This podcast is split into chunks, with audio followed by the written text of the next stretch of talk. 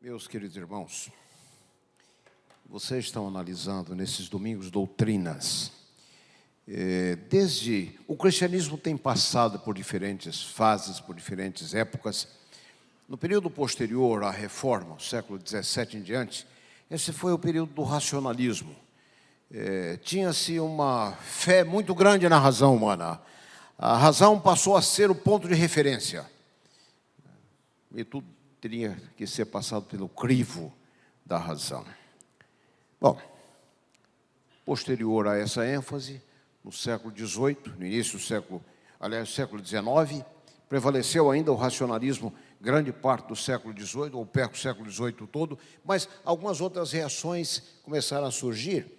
E um filósofo chamado uh, Schleiermacher, ele começou a colocar toda a ênfase nas emoções. Na tentativa de proteger o cristianismo da ênfase racional, ele começou a enfatizar o sentimento. E a palavra que ele usava, a palavra alemã, Gefühl, é, ênfase descentralizada da razão, agora no sentimento. É, posteriormente, nos nossos dias, se coloca muita ênfase nos aspectos pragmáticos. Vocês estão percebendo razão, sentimento e ação. E assim as pessoas explicam as suas preferências. Do período é, do racionalismo em diante, se passou a ter uma certa uh, antipatia aos elementos da razão.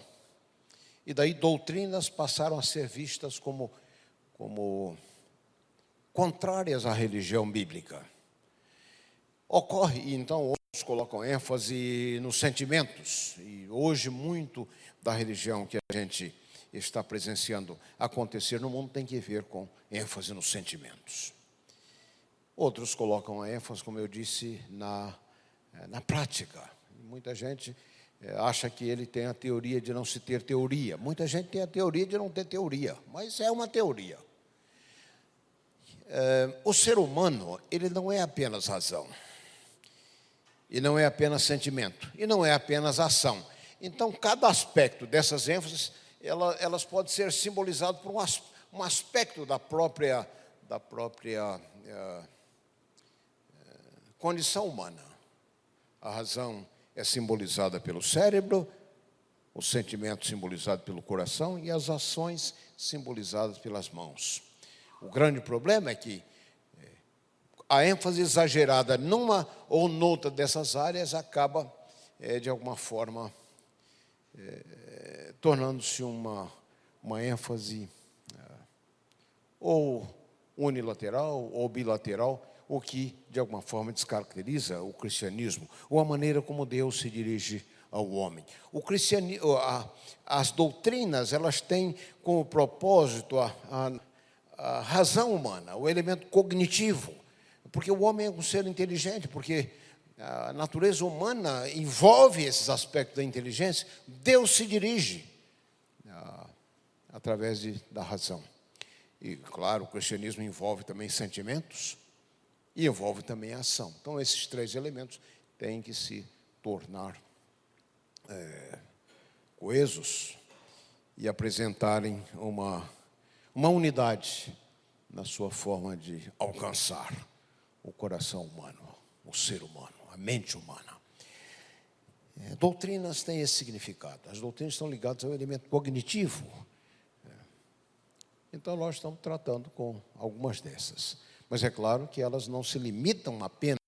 Eu mencionei ontem que você não pode amar o que você não conhece. Vocês, eu mencionei o livro Pequeno Príncipe de Exupéry, quando numa das suas máximas ele diz que você não ama ou você não pode amar o que você não conhece. Conhecimento é, daquilo que a gente pretende amar, ou daquela ou daquele, é fundamental. No caso aqui, o conhecimento de Cristo é fundamental que a gente tenha essa compreensão clara das coisas que estão relacionadas com Cristo. Então, essas doutrinas, elas são fundamentais para a nossa adesão a Deus, para o nosso compromisso com Ele.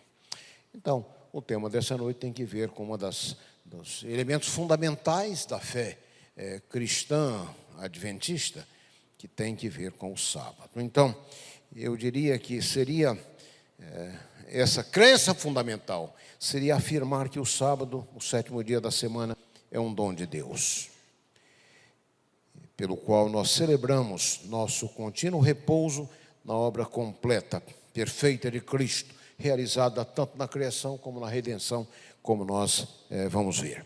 Então, preparamos aqui algumas uh, dessas figuras do, do PowerPoint para a gente poder entender melhor o sábado nas Escrituras. Então, o sábado ele está fundamentado, está ligado à criação. E isso aqui desacredita a teoria de alguns é, religiosos até que dizem que o sábado é apenas ah, um, uma prática ou uma ou uma é, ação cristã relacionada com os judeus. Olha, o sábado foi instituído muito antes que se houvesse judeus na face da terra. Então, isso fica desacreditado a teoria de que o sábado tem que ver com o judaísmo. É, primeiro tópico aqui nós temos nós temos três textos que ligam o sábado com a criação. Diferente é, da Santa Ceia, diferente do batismo, diferente da cerimônia do lava-pés. O sábado é uma instituição é, que remonta, que é traçada ao período onde não havia pecado ainda. Então, esse é um outro elemento é, muito sério em relação ao sábado. O sábado não teve que ver com o judaísmo e o sábado foi instituído antes da queda. Por isso ele é diferente desses outros símbolos que nós encontramos nas escrituras, tais como é, batismo, Santa Ceia e lava-pés. Primeiro texto, Gênesis capítulo 2, 1 a 3, esse é o, o texto inicial das Escrituras, e assim os céus, 2 e 3 de, de fato. Capítulo 2, 1 e, 1 e 3. E assim os céus e a terra foram, e todo o seu exército foram acabados. E havendo Deus acabado o sétimo dia, é, a obra que fizera, ele descansou. Deus acabou. Esse verbo no hebraico, o verbo iacol, não é apenas acabar, é terminar. Aqui é o significado é levar aquilo que foi acabado ao seu propósito. Não é apenas que Deus Deus terminou, mas é que Deus terminou do jeito que ele queria que fosse terminado. Deus terminou, acabou a sua obra e ele descansou. Também esse o verbo aqui é o Shabat, que vem, o verbo vem do, do substantivo, Shabat, é descansar, não se refere a descanso físico. Se, se, esse é um, um, tipo de descanso mais amplo que envolve um elemento de emoção, um elemento, um elemento espiritual. Então, a Bíblia usa um outro verbo para esse descansar físico, que é o noá, mas o Shabat está relacionado com essa ação divina de ver completa a sua obra, ter terminado, descansar como se alguém, nesse caso Deus, estivesse realizado com aquilo que ele havia uh, criado. Então, ele abençoou. O verbo abençoar é um dos mais belos e ricos no seu significado. Barak, abençoar significa colocar uma bênção tal que enriquece aquilo que é abençoado e aquilo que, pelo que é abençoado, abençoa a outros. Deus abençoou no dia 7, Deus abençoou e o santificou. Essa Kedesh significa separar. Deus separou o sábado para um dia, esse dia para um propósito específico, porque nele é, descansou de toda a obra que ele havia criado. Um outro texto que liga o sábado à criação, Êxodo capítulo 20, verso 11, é de fato parte do quarto mandamento da lei. Porque em seis dias, aqui, a guarda do sábado é justificada em termos do próprio exemplo divino. Porque em seis dias, Deus, o Senhor, criou os céus e a terra e o mar e tudo que nele há, e o sétimo dia, no sétimo dia descansou, portanto abençoou o Senhor o dia do sábado e o santificou. E finalmente, Êxodo 3, 31, verso 17, é, entre mim e os filhos de Israel, o sábado será um sinal para sempre, porque em seis dias fez o Senhor os céus, a terra, o mar, ah, e no sétimo dia ele descansou. Percebe? Em cada um desses textos, o sábado aparece ligado de forma inseparável com a ação criadora de Deus.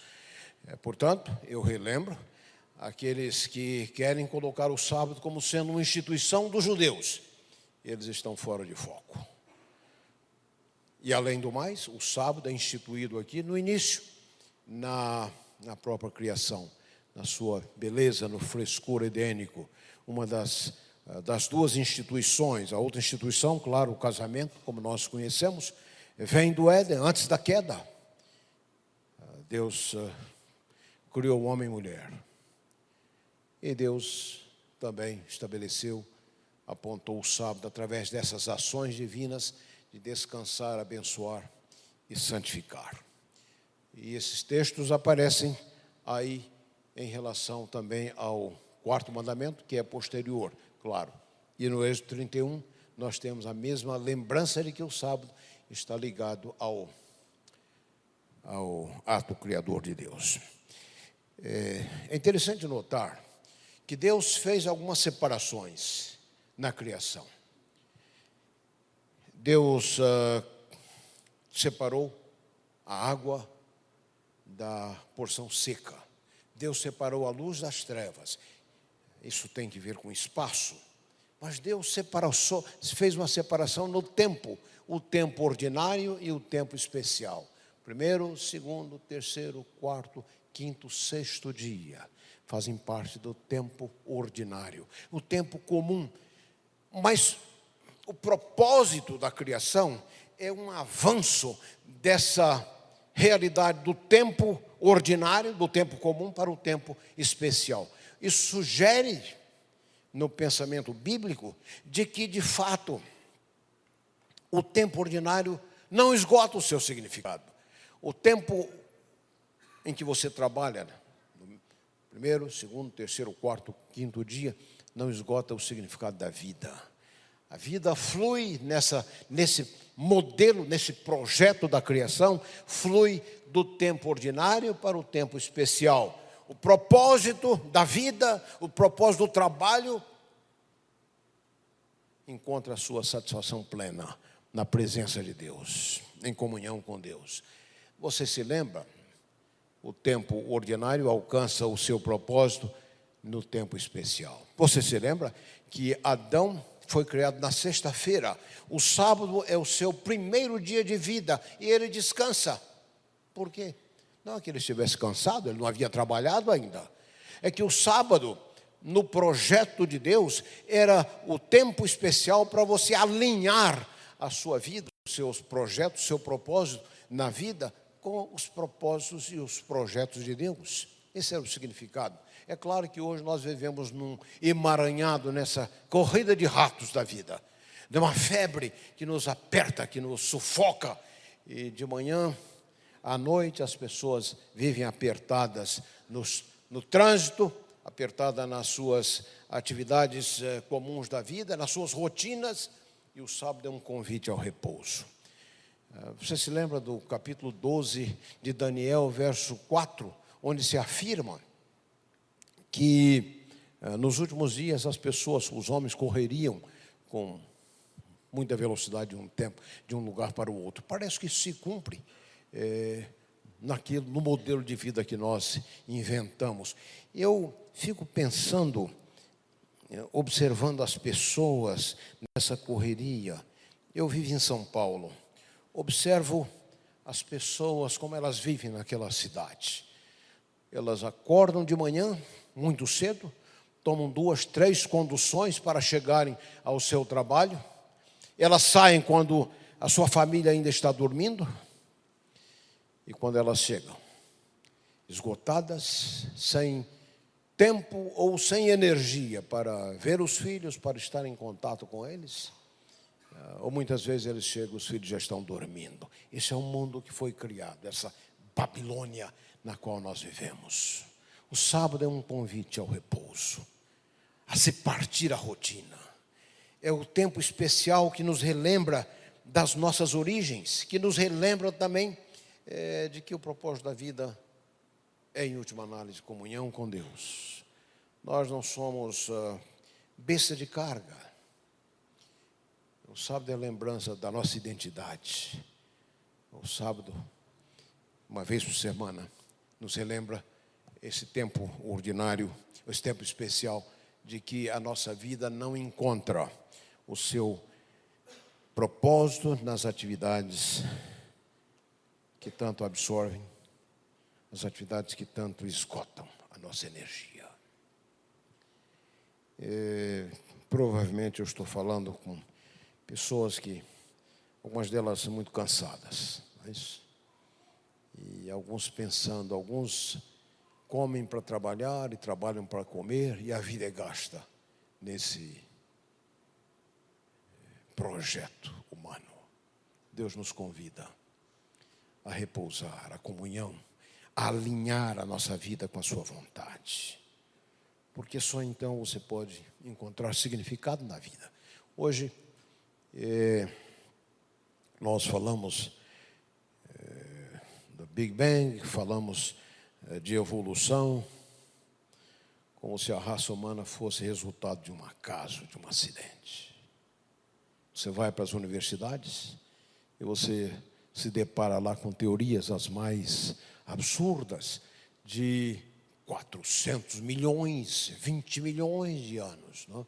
No Brasil se descobriu aí o primeiro dinossauro. Viram essa notícia? O que, é que descobriram? Descobriram apenas um pedaço de osso cientistas estão dizendo que é um dinossauro baseado em quê? Baseado em configuração de computadores. Esse tinha tantos metros. E o ser humano vive inventando essas teorias. É, eu costumo relembrar dessa teoria da, da evolução. É, eu consigo, eu lembro, ou, ou, tento comparar com aquilo que aconteceu em 1963, na cidade de Dallas, no Texas, quando o presidente norte-americano John Kennedy foi assassinado.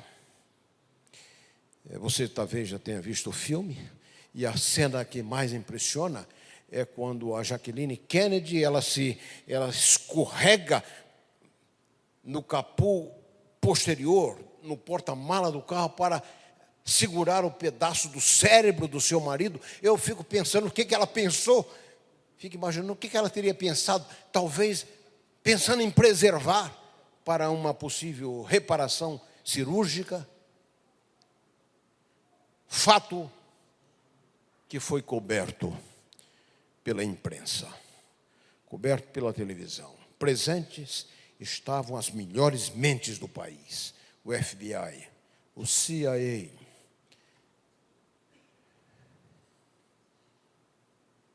jornalistas, fotógrafos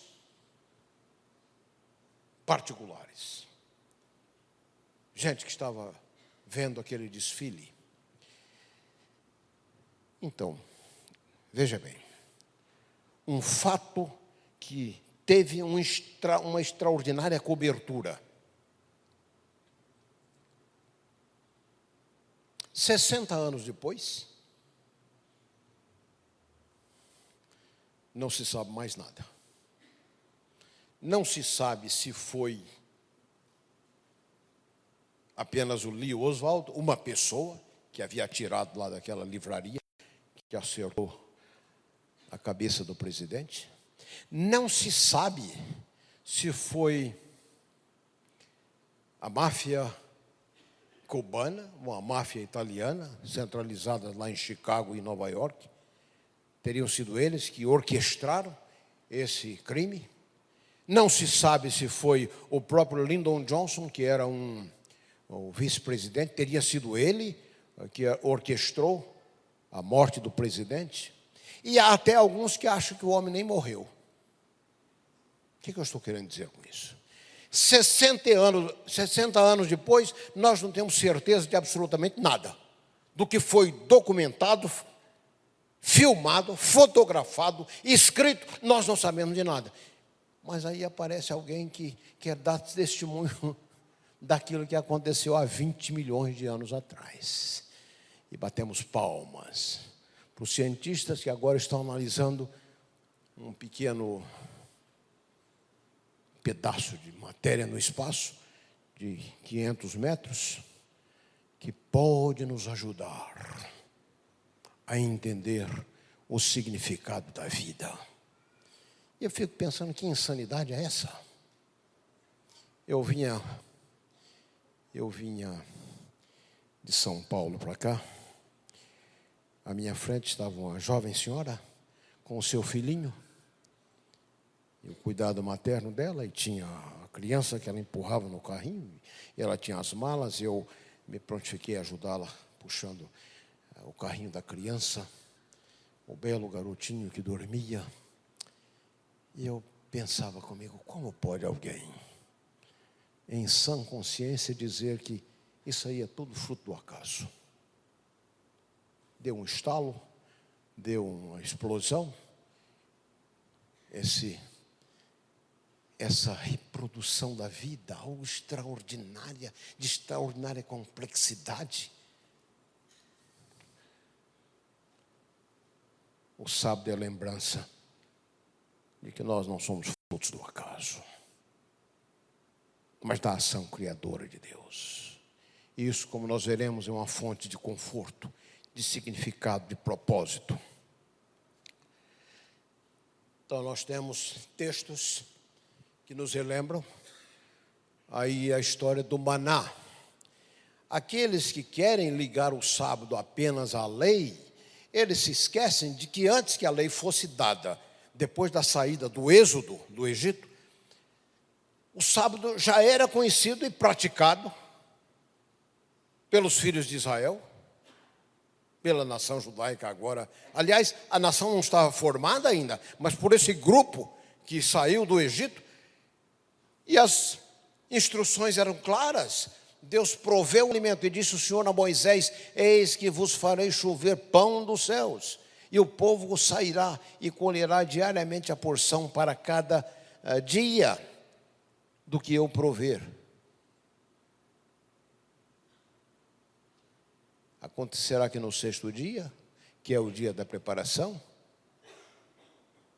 a colheita deveria ser feita em dobro. E nós conhecemos a história. Alguns dos israelitas, ou desse, desse grupo que seria, é, na intenção de Deus, esse povo mais tarde, esse povo não era judeu ainda, eles não eram judeus, eles eram membros daquelas uh, tribos lá, da, das, das, os filhos de Abraão, Isaac, Jacó. Mas a nação judaica ainda não estava eh, organizada, isso viria depois, as tribos organizadas numa nação. Mas Deus está trabalhando com esse povo já, falando de que no sábado eles não deveriam sair para colher. E aqueles que saíam não encontraram nada. Essa é a maneira didática, pedagógica de Deus ensinar. O sábado não é meramente, como nós veremos posteriormente, apenas um dia, como qualquer um outro. Esse é dia especial que leva essas marcas que nós vimos da criação. Êxodo 16, então, e ele lhes disse que isso é o que o Senhor tem dito. Amanhã é repouso, o sábado do Senhor. O que os que quiserem cozer é no forno, cozei na sexta-feira. Isto é, o sábado não era dia de trabalho rotineiro Veremos mais adiante que o sábado não é feriado. Não é um feriado. O sábado não é um holiday, no sentido é, dessa palavra inglesa, que quer dizer dia,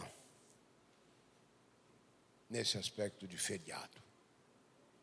O sábado é holiday, é um dia santo. Porque em seis dias, novamente, temos afirmado o fato de que Deus havia feito os céus, a terra, o mar e tudo que neles existe, no sétimo dia descansou. Então, nós temos o lugar do sábado nos Dez Mandamentos. Aqui nós temos a afirmação de que dentro da lei moral, dentro dessa os advogados chamam de cláusula pétrea. A lei de Deus é a cláusula pétrea. É aquilo que você não pode mudar numa Constituição. Lembra-te do dia do sábado para o santificar.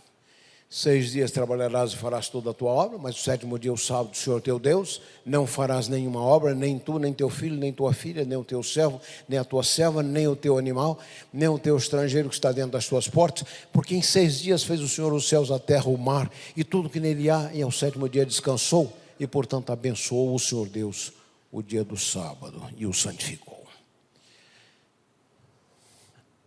A razão teológica para a observância do sábado uma delas, seguir o exemplo do Criador. Deus não descansou porque ele tivesse cansado. É claro que depois da entrada do pecado, o repouso, o repouso do sábado envolve também o descanso físico, mas também o descanso espiritual, o descanso emocional, o descanso social, tudo está envolvido nesse dia. Mas é claro que seguimos o exemplo do Criador reconhecemos no ato de você cessar as suas, as suas atividades, reconhecemos a ação criadora de Deus. Então já não estamos mais falando dessas teorias que os homens ah, cientistas. Eu estava discutindo hoje com uns amigos aí. A gente que tem muita inteligência nesse nível horizontal, nenhuma inteligência assim. Doutores, pesquisadores, com muita habilidade, com muita compreensão nessa dimensão horizontal, mas com muita pouca, muito pouca formação é, nessa dimensão, nessa compreensão da vida na sua dimensão é, vertical. Reconhecer Deus como Criador, participar do repouso divino e da sua bênção. Esses são propósitos do sábado. A Bíblia apresenta dez mandamentos. A Constituição do governo de Deus. Cada mandamento desse pode ser sumarizado numa única palavra. O primeiro mandamento: não terás outros deuses diante de mim. Qual é a palavra? Lealdade. Segundo mandamento: não farás para ti imagem de escultura representação de Deus. Isso tem que ver com adoração. Terceiro, não tomarás o nome do Senhor teu Deus em vão, porque o Senhor não terá por inocente aquele. Hoje, é, clamar o nome de Deus tornou-se algo comum nos filmes, nas novelas, é brincadeira. O Senhor não terá por inocente aqueles que brincarem. Há razão lógica para isso aqui, como nós veremos mais tarde. O sábado tem que vir com a obediência. E eu vou dizer mais tarde que o sábado ele é como a árvore da ciência do bem e do mal no jardim do Éden. Do ponto de vista físico, você poderia talvez descansar em qualquer outro dia da semana. Mas aqui tem que ver com obediência, tem que ver com acato da ordem divina.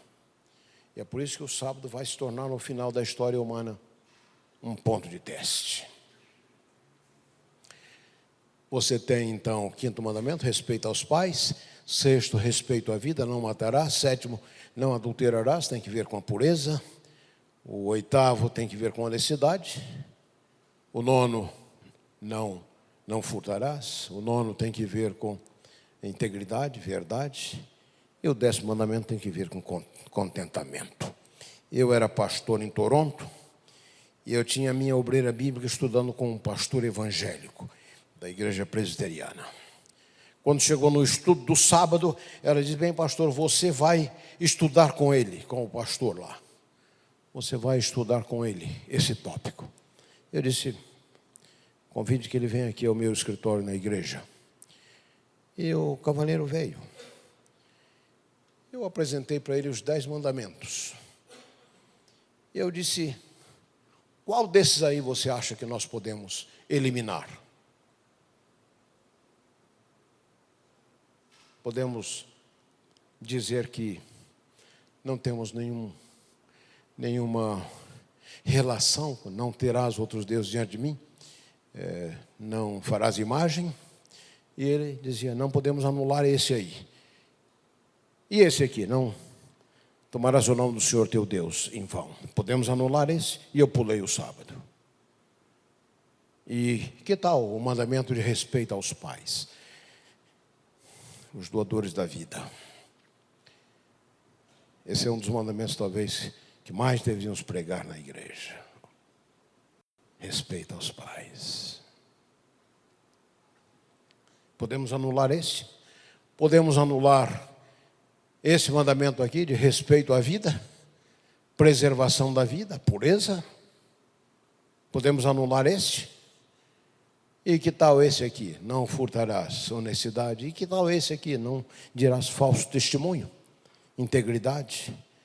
E o último aí?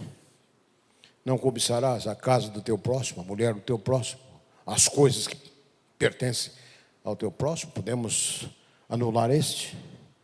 Então aí eu vim com a pergunta inevitável: e por que o sábado? Porque podemos anular este. Muita gente, evangélicos, eles acusam os adventistas de serem legalistas, por guardarem dez, observarem dez, décimos, dez, dez décimos ou de toda, toda a lei, os dez. E eles não são legalistas, embora eles aceitem uh, nove dos mandamentos, dos dez. Qual é a diferença? Qual é a lógica disso? Há aqueles que dizem que o sábado foi transferido, e nós vamos desacreditar essa ideia a partir de texto da Bíblia, transferido para o domingo. Outros acham que o sábado foi anulado completamente. Na verdade, é, o mundo religioso não sabe o que fazer com esse mandamento aqui. Então, várias teorias têm sido inventadas. E, finalmente, a outra posição é de manter o sábado, que é isso aqui que nós, esse dia de repouso, como nós estamos tentando demonstrar aqui. Então, a versão da lei, você sabia que a Bíblia apresenta duas versões da lei. Uma versão da lei aparece no capítulo 20 do livro de Êxodo, onde o sábado é ligado à criação. Você se lembra? Porque em, lembra do, dia do sábado para o santificar? Seis dias trabalharás, farás a tua obra, mas o sétimo dia é o sábado do Senhor teu Deus. Então, é, o sábado é ligado à criação, antes da queda, mencionado aí é, no livro de Êxodo. Contudo, no capítulo 5 de Deuteronômio, o próprio nome, o próprio nome na Septuaginta, Deuteronômio quer dizer a segunda lei, a repetição da lei. O livro de Deuteronômio repete a lei no capítulo 5. Só que agora, quando no capítulo 5, 12 a 15, se chega ao, ao mandamento do sábado, a guarda do sábado, a motivação agora é outra. Guarda o dia do sábado para o santificar. Isso é a lei em Deuteronômio. Não é, como te ordenou o Senhor teu Deus Seis dias trabalharás e farás é, todo o teu trabalho, mas no sétimo dia, mas o sétimo dia é o sábado do Senhor teu Deus, não farás nenhuma obra nele, nem tu, nem teu filho, nem tua filha, nem o teu servo, nem a tua serva, nem o teu animal. E até aí nós estamos, estamos repetindo aquilo, as ideias que encontramos no livro de Êxodo. Contudo, porque te lembrarás que fostes servo na terra do Egito e que o Senhor teu Deus te tirou dali com forte mão e braços estendidos. Estão percebendo? A motivação aqui é a motivação da redenção. É, diretamente, Israel havia se liberto do, do Egito. Mas você se lembra que o sábado é sinal de libertação. Libertação dos nossos outros senhores, dos nossos dos outros Egitos nos quais nós vivemos. Então, é, no sábado você tem uma, uma convergência de lembrança da criação, lembrança da redenção. O sábado é apresentado nas Escrituras também como um sinal. Em vários textos do Antigo Testamento, o sábado aparece como um sinal, as palavras hebraicas aí, um sinal bíblico um sinal bíblico comunica conhecimento de Deus. tem o propósito de preservar a consciência de Deus. O sábado, como um sinal de identidade, mantém viva a memória da criação, no Êxodo e da libertação em Deuteronômio. Assim, cada sábado, quando você fecha a sua fábrica, para as suas atividades, quando você fecha o seu computador, interrompe a sua rotina, você está afirmando com esse ato as duas coisas: a criação de Deus e a redenção que Ele oferece, simbolizado nesse símbolo, nesse sinal que Deus deu. É, aos sábados, quando eu interrompo minhas atividades, e é o dia da minha celebração das duas coisas, criação e redenção. É, em comunidade, eu estou afirmando que a minha vida não depende da minha conta bancária. Minha vida, em última instância, não depende do que eu possa acumular, nem da minha saúde. Minha vida está nas mãos de Deus. É isso que declaramos. É claro que a rotina, às vezes, da prática do sábado, eh, desviou nossa compreensão dessas coisas. E nós vimos a igreja, nos encontramos aqui, ou que está tudo muito bem, mas você deveria lembrar que no dia que você interrompe suas atividades em obediência, você está declarando, esse é o seu manifesto de que, na verdade, a sua vida depende e está nas mãos do Deus Todo-Poderoso. O sábado é um sinal, nós vimos aí, o sábado memorial, é uma análise, em última análise, note bem, em última análise, não somos nós quem guardamos o sábado, é o sábado que nos guarda, nos preserva desta inconsciência de Deus. Você se lembra quando, quando o filho pródigo saiu de casa, foi para um país distante? Onde que é esse país distante? O país distante é a inconsciência de Deus. E muita gente vive assim, nesse mundo moderno, inconsciente. Consciente de Deus, pensando que a vida é isso aí, as coisinhas que você tem que fazer hoje e nessa absurda correria na qual vivemos e nesta é improbabilidade da vida. Você não sabe. Eu vivo num condomínio onde cada, cada semana eu passo e lá tem uma placa, ou cada mês, quando enquanto tem uma placa lá, é, com pesar, anunciamos o falecimento desse ou daquele. Pessoas vivem no condomínio, pessoas conhecidas naquela comunidade. E eu fico às vezes pensando, quando eu passo ali, é, quem vai ser o próximo? Quem vai ser o próximo? Talvez eu mesmo. Eu digo para os alunos, e quem garante a você? Jovens como eles são, quem garante a você que amanhã, a essa hora, nós estamos na igreja ali, preparando o seu funeral? Nós somos criaturas do tempo, queridos. Nossa única segurança aqui tem que ver com Ele. Obediência a Ele. É, compreensão das coisas, dos planos, dos projetos de Deus. O sábado nos livra do desespero, nos liberta dessa correria enorme na qual nós vivemos, dessa confusão da vida, essa fragmentação que se tornou uma força e se torna uma força organizadora por, por trás da existência humana. Semanalmente. O sábado não tem que ver com espaço, não tem que ver com lugar o sábado tem que ver com o tempo. Ao lugar você vai, o tempo vem a você. Um símbolo perfeito da justiça, da graça de Deus. Eu tenho muitas vezes perguntado a donas de casa: você, acontece quando você chega no pôr do sol, está tudo pronto? E até hoje não tenho encontrado nenhuma que me diga: está tudo pronto. Mas o sábado vem a você, como a graça de Deus vem a você, esteja você preparado ou não e o convite para você entrar no descanso. Símbolo da graça de Deus. Ao contrário daqueles que pensam que o sábado é um, é um ato de legalismo, o sábado é um memorial da origem e do propósito da vida. A violação do sábado no Antigo Testamento, Paulo. No Antigo Testamento, é, apedrejamento se aplicava à transgressão do sábado e ao adultério na nossa sociedade, na nossa cultura moderna, progressista, nós podemos pensar que isso aqui é muito radical. Eu pergunto: será?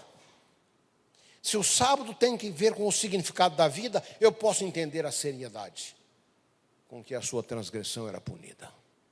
Eu posso entender, porque o adultério é algo tão sério. Destrói o núcleo da família. E se levado a extremos, como nós estamos vendo hoje, eh, nós estamos presenciando uma cultura. Pergunto, será que, será que o que nós estamos vendo hoje, por exemplo, alguém que se insinua dentro de uma família, desvia o amor do marido, de uma esposa, destrói, será que isso aí não seria muito pior do que um apedrejamento?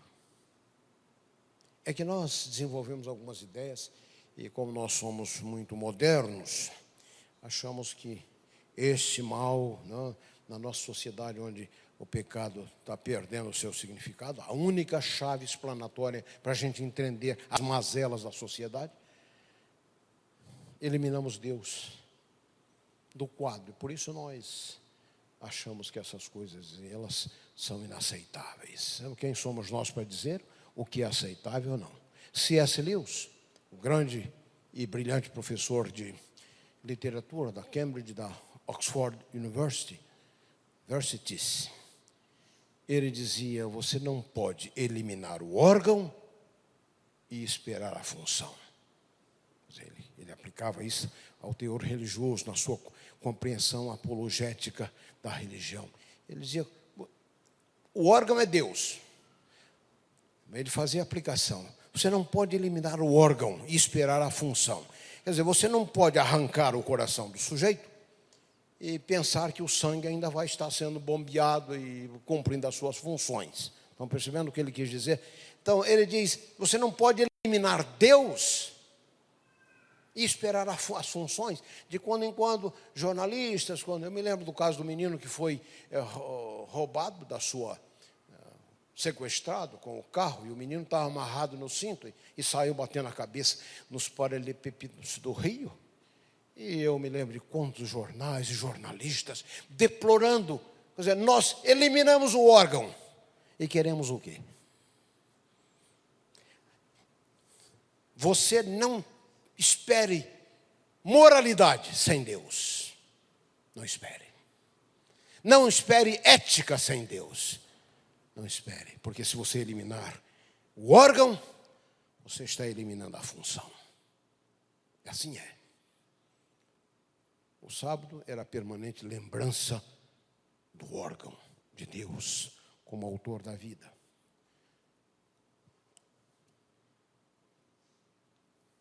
Sua transgressão era vista assim tão séria. Na literatura profética, vários textos você encontra, mas aí você encontra em Isaías, e eu não vou é, ler tudo isso aí, mas o texto fala de que o sábado não foi dado apenas para os judeus.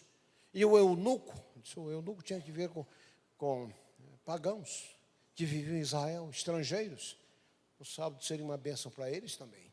E o texto básico do Antigo Testamento, o capítulo 58, verso 13 e 14, se desviares do teu. Esse aqui é o Monte Everest é, do sábado no Antigo Testamento. Se desviares o teu, teu pé do sábado, de fazeres a tua vontade no meu santo dia e o chamares de o sábado deleitoso, a palavra aparece na sua forma substantiva apenas aqui, ela aparece na forma verbal em outros lugares. Chamares o sábado de deleitoso. E santo, e o santo dia do Senhor, digno de honra, e o honrares, não seguindo os teus caminhos, nem pretendendo fazer a tua vontade própria, e nem falar as tuas palavras, então te deleitarás no Senhor, e te farei cavalgar sobre as alturas da terra e te sustentarei com a herança do teu pai Jacó, porque a boca do Senhor assim o disse. Aqui nós temos três é, elementos negativos, três proibições que estão lá. Fazer a sua própria vontade, falar as tuas próprias palavras e seguir os teus próprios caminhos. E três preceitos afirmativos. Então, é, te deleitarás no Senhor. E usa-se, então, na literatura bíblica, linguagem metafórica. Cavalgarás sobre as alturas, símbolo de vitória, de triunfo na vida, e serás alimentado.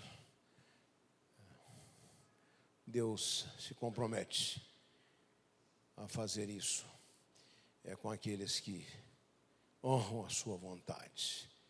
Note bem, lembra uma das coisas que eu disse: o sábado ele é como a árvore da ciência do bem e do mal.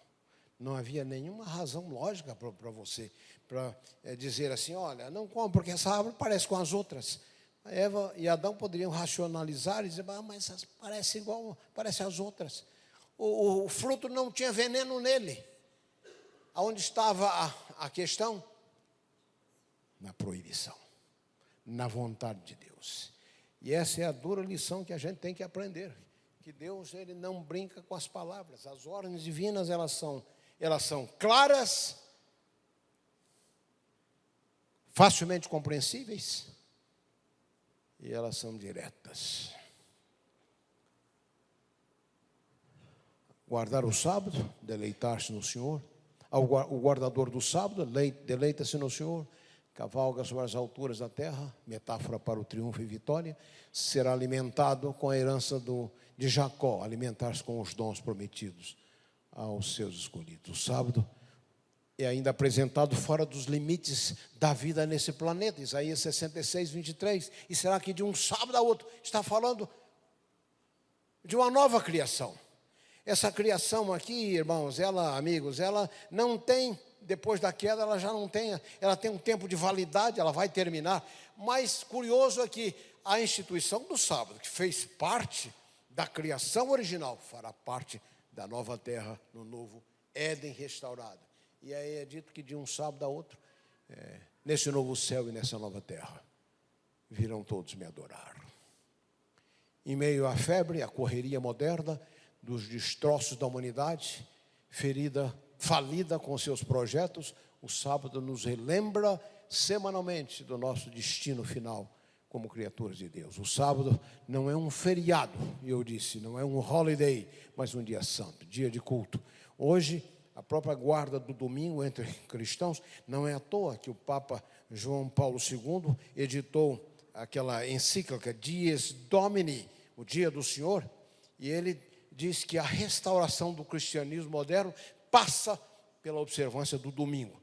E daí ele invoca que a autoridade civis, veja, que a constituição de países acabem devotando um tipo de obrigatoriedade isso é exatamente o que os adventistas têm crido por muito tempo, não é isso? Que finalmente igreja e Estado vão se unir para implantar essa imagem, semelhante àquela que foi implantada na, na planície de Dura, obrigando que todo mundo se curvasse. Eventualmente, o nosso planeta vai passar por esse tipo de legislação. Então você pergunta, mas como pode, numa época de individualismo, pluralismo, como pode se pensar em eh, constituições como, por exemplo, a americana, eh, que separa religião de Estado?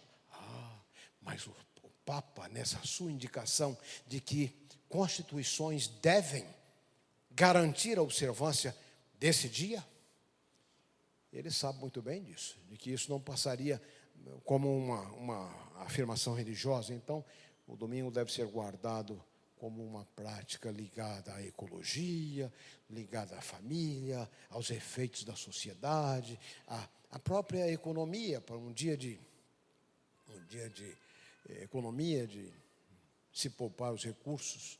Então você percebe para onde vai caminhando o nosso planeta aqui. É, o livro do Apocalipse fala da marca, marca da besta. Besta na, da linguagem bíblica não tem que ver com essa palavra ofensiva, é poder. E a marca da besta será contrária à marca de Deus. O sábado é um sinal, nós já vimos. O sábado não é um feriado, um dia de culto, uma convocação à lembrança no altar do trabalho ou do lazer, milhões perderam o significado da vida. O sábado não é o seu dia, o sábado é o dia de Deus. dia de comunhão, dia de repouso, dia para preencher os vazios nossos e dos outros, vazios espirituais, vazios emocionais, vazios sociais e físicos. Verdadeiro descanso não é alcançado dormindo. Muita gente hoje, para dormir, precisa do auxílio de pílulas. Lembra que Deus abençoou o sábado? O sábado é uma benção. Leva nele essa marca de Deus, você não, onde você pode descansar, também fisicamente. Não esgota o significado, mas também fisicamente. É, sem a ajuda de, você não precisa de. Se você descansa em Deus, você não vai precisar de pílulas, você não precisa de férias exóticas lá no Hawaii, no Havaí, eh, nas Bahamas. Repouso verdadeiro, força verdadeira para quem crê, vem dele. O Senhor é minha força e a minha fortaleza.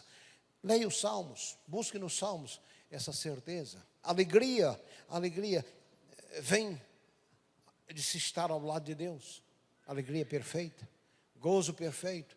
Jesus fala das bem-aventuranças, bem-aventurado aquele que vive as leis do reino.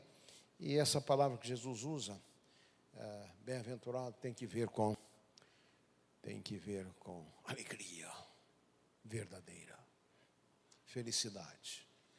Verdadeiro descanso não é alcançado dormindo ou em férias exóticas, repouso e força vem de Deus.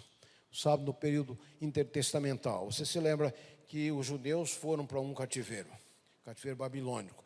E Isaías disse que uma das razões foi a transgressão do sábado. Então, os rabinos cercaram o sábado de toda a forma de legislação para proteger com medo de um novo cativeiro. Então, se você ler essas regras, eram 39, 39 as básicas, 39 vezes 39 dá 1500. Os judeus tinham essa de multiplicar o número, os números. Então, 1521 leis com relação ao sábado. No sábado, uma mulher não podia olhar no espelho, porque eles imaginavam, na vaidade feminina, elas podem encontrar um cabelo branco, ser tentada a tirar, e isso era uma transgressão do sábado. Não podia cuspir na grama, não podia comer o ovo que havia a galinha colocado no sábado. Veja as, as enormes, uh, os enormes fardos, não se podia andar a determinada justiça, eh, distância e voltando a essa questão do ovo colocado no sábado, uma escola dizia não se pode comer. A escola liberal, conservadora, não se pode comer. A escola liberal dizia você pode. Você pode. Provided, ou previsto, que a galinha seja sacrificada no domingo por transgredir o sábado. Você imagina? A que ponto essa gente foi? Você pode jogar um objeto para cima? Uma escola dizia que não, que era a transgressão do sábado. A outra escola dizia, liberal dizia, você pode, mas você pode jogar para cima, o que não pode é pegar com a mesma mão, você pode ter que pegar com a outra mão. E eu morei em Toronto muitos anos. Havia um hospital ali próximo. E os judeus tinham uma séria, uma, uma grande participação aí nesse hospital.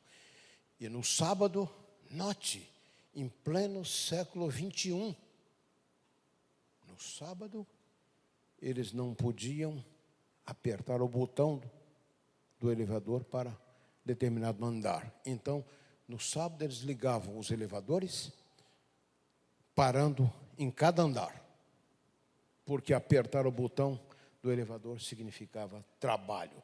Você pode entender porque Jesus se levantou contra essas futilidades. Então, muito das, muitas das curas de Cristo. Então, Jesus, em primeiro lugar, Jesus e o sábado. Em primeiro lugar, ele guardou o sábado. Lucas 4,16, e chegando a Nazaré, onde fora criado, entrou num dia de sábado.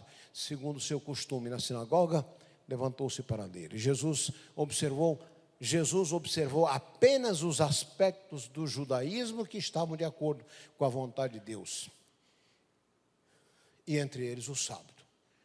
Ele guardou o sábado.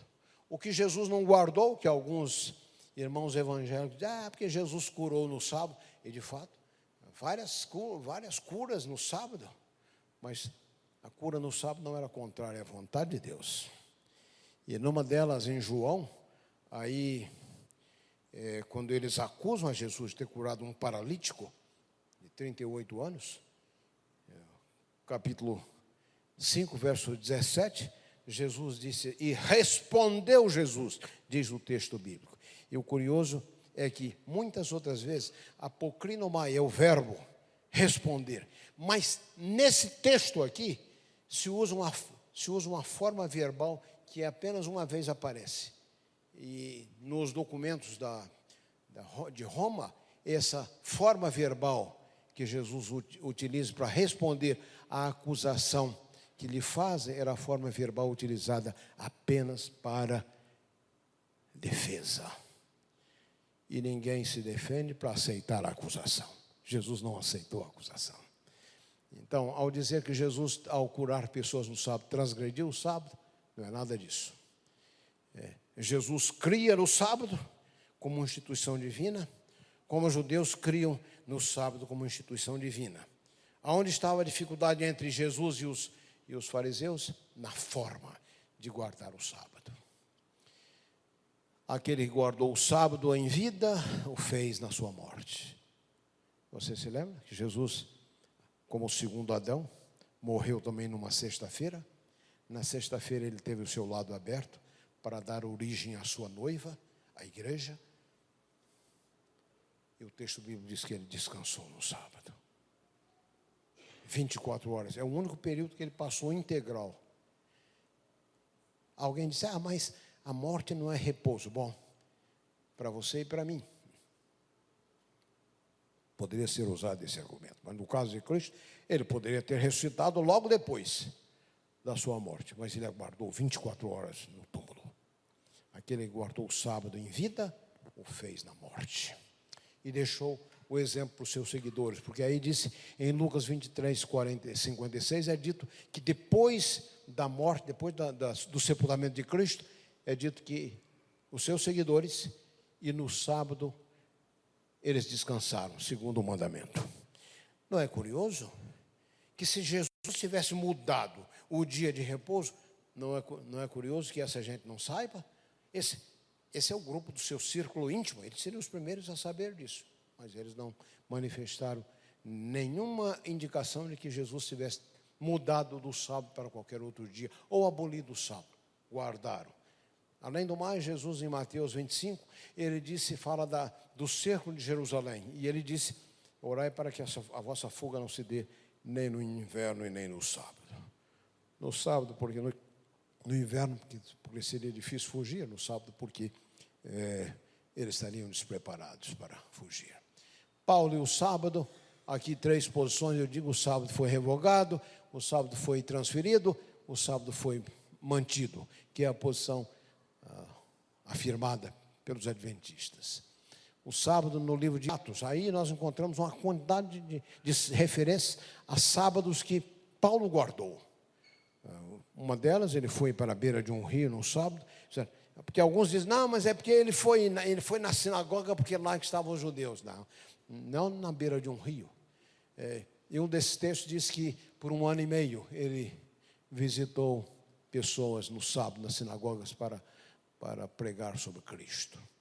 Ah, sábado, ah, Colossenses 2,16, ninguém vos julga pelo comer ou pelo beber. Aqui nós estamos falando de leis cerimoniais que é, foram de fato encontrar o seu final, a sua finalidade em Cristo. Colossenses 2,14 fala de que na, o escrito da dívida foi pregado na cruz. O que foi pregado na cruz foi a nossa, a nossa culpa. A palavra xerógrafon era o livro de registros do pecado uh, no Império Romano. O certificado de dívida, a sua dívida foi pregada por Cristo na cruz. Estão percebendo? O que Cristo pregou na cruz não foi a lei, porque você não elimina uh, a culpa destruindo a lei, você elimina a culpa perdoando a culpa. E é isso que Jesus fez. E ele pregou na cruz ah, nosso, nosso registro, nosso, o nosso débito. Tiago 2,10 diz que aquele guardar toda a lei e tropeçar num só ponto é culpado de todos. Afirmando a validade da lei. E você tem lá em 1 Timóteo 1, verso 8, sabemos que a lei é boa se alguém dela se utiliza de modo legítimo. O que, que ele quer dizer com isso? Ele quer dizer que há uma forma ilegítima de utilizar a lei, aonde está o sábado. Qual é a forma ilegítima de se usar a lei? A forma ilegítima é você guardar a lei pensando em se salvar por sua seu esforço. É, meu querido irmão, querido amigo, Jesus ao morrer, ele ele deu uma nova, ele não anulou a lei, ele deu uma nova motivação para a observância da lei. Nova motivação. Ele morreu pelo pecado para que você morra para o pecado. Ele morreu pelo pecado para que você morra para o pecado. E então, o apóstolo Paulo diz em Romanos 3,31 que é, a lei é boa e não anulamos a lei pela fé como alguns pensam. Tiago 2,10 já vimos. Apocalipse 1, verso 10, disse que João foi arrebatado no dia do Senhor. Algumas Bíblias dizem foi arrebatado no domingo. Isso não é tradução, isso é interpretação. O original diz que fala do dia do Senhor. Curios remera o dia do Senhor. E o único dia do Senhor que a Bíblia conhece não é o primeiro dia da semana. Alguns dizem que guardam o domingo porque é em memorial da, da ressurreição. Errado. O memorial da ressurreição não é um dia, é o batismo. Estão percebendo? Lá em Romanos capítulo 6, você encontra essa afirmação. Estou terminando. É, eu tenho aqui, na minha pasta, esse livro Ciência da Religião, escrita pelo Monsenhor.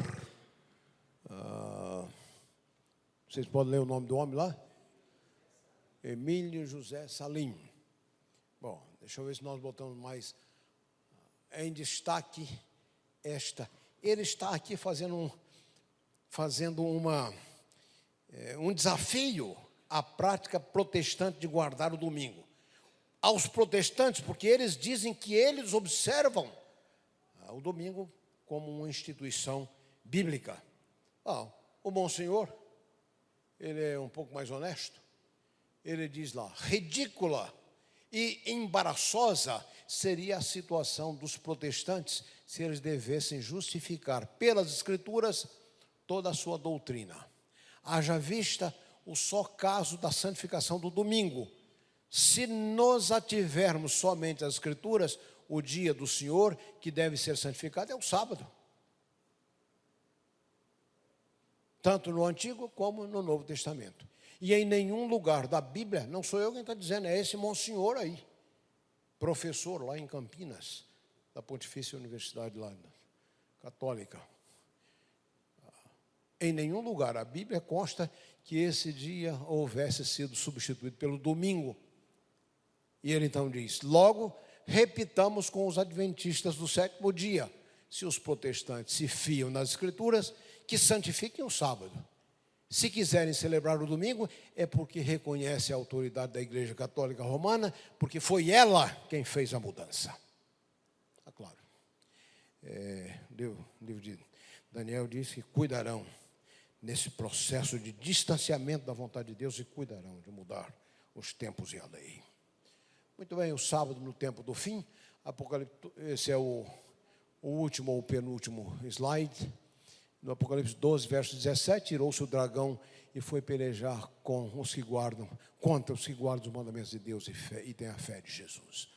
Percebe? Mandamentos de Deus. Deus terá no final um povo que honra a sua vontade.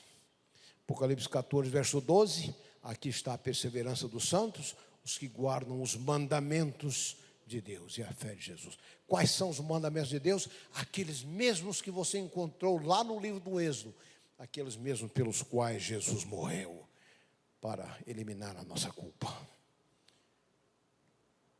No, no final, o sábado será uma questão, uma questão fundamental. A primeira mensagem angélica, de Apocalipse 14, 6 a 8, é, 6 a 6, 7, diz que usando a linguagem, temei a Deus e dai-lhe glória, porque vinda é a hora do seu juízo. Adorai aquele que fez o mar, a fonte das águas e todas essas coisas que você encontra lá no quarto mandamento. Então, adorar, esse tema da adoração aparece oito vezes nesses capítulos 13 e 14. E aí está em oposição à marca da besta, o sinal da besta. Ah, se o sábado é o sinal de Deus, a marca do poder em oposição a Deus também é um dia. E finalmente, o símbolo, o sábado é símbolo do evangelho. Três razões. O sábado é um símbolo do evangelho. Porque ele nos relembra da obra do, do repouso na obra completa de Cristo. O sábado não é, é legalismo, o sábado é a lembrança permanente desse repouso na obra completa de Cristo. Quando você é, quebra as suas rotinas na sexta-feira ao pôr do sol, quando você dedica esse tempo para Deus 24 horas, você está relembrando, você está descansando na obra que já foi é completa por Cristo. Você não tem que fazer mais nada para se salvar. Cristo já fez isso aí. Aliás, para nossa redenção, nós não entramos com nenhuma contribuição, senão com o nosso pecado. É o teste de fidelidade, como a árvore da ciência do bem e do mal no Éden. Expressa o desejo, observância do sábado expressa o meu desejo de seguir a Cristo. Em inglês se diz all the way, todo o caminho. Alguns querem seguir a Cristo quando é conveniente a eles. E finalmente, o sábado tem que ver com a questão de autoridade. O sábado, afinal, se tornará um teste de obediência à autoridade divina. Vozes da religião, vozes da cultura ao redor nos estarão dizendo para esquecer aquilo que Deus nos mandou lembrar. Lembra do mandamento? Como é que ele começa? Lembra-te do dia do sábado? As vozes da cultura, as vozes da religião no nosso tempo estarão dizendo a você. E alguns baseando toda a sua conversa na lógica humana. Por que guardar um dia? Por que isso aí? Bom, eu estou dizendo ali, o sábado afinal se tornará um teste de obediência e autoridade a autoridade divina. Voz da religião e da cultura ao redor nos estarão dizendo para esquecer aquilo que Deus nos mandou lembrar. Então a questão é: a que autoridade você segue? A quem você segue? Afinal, Deus nos abençoe.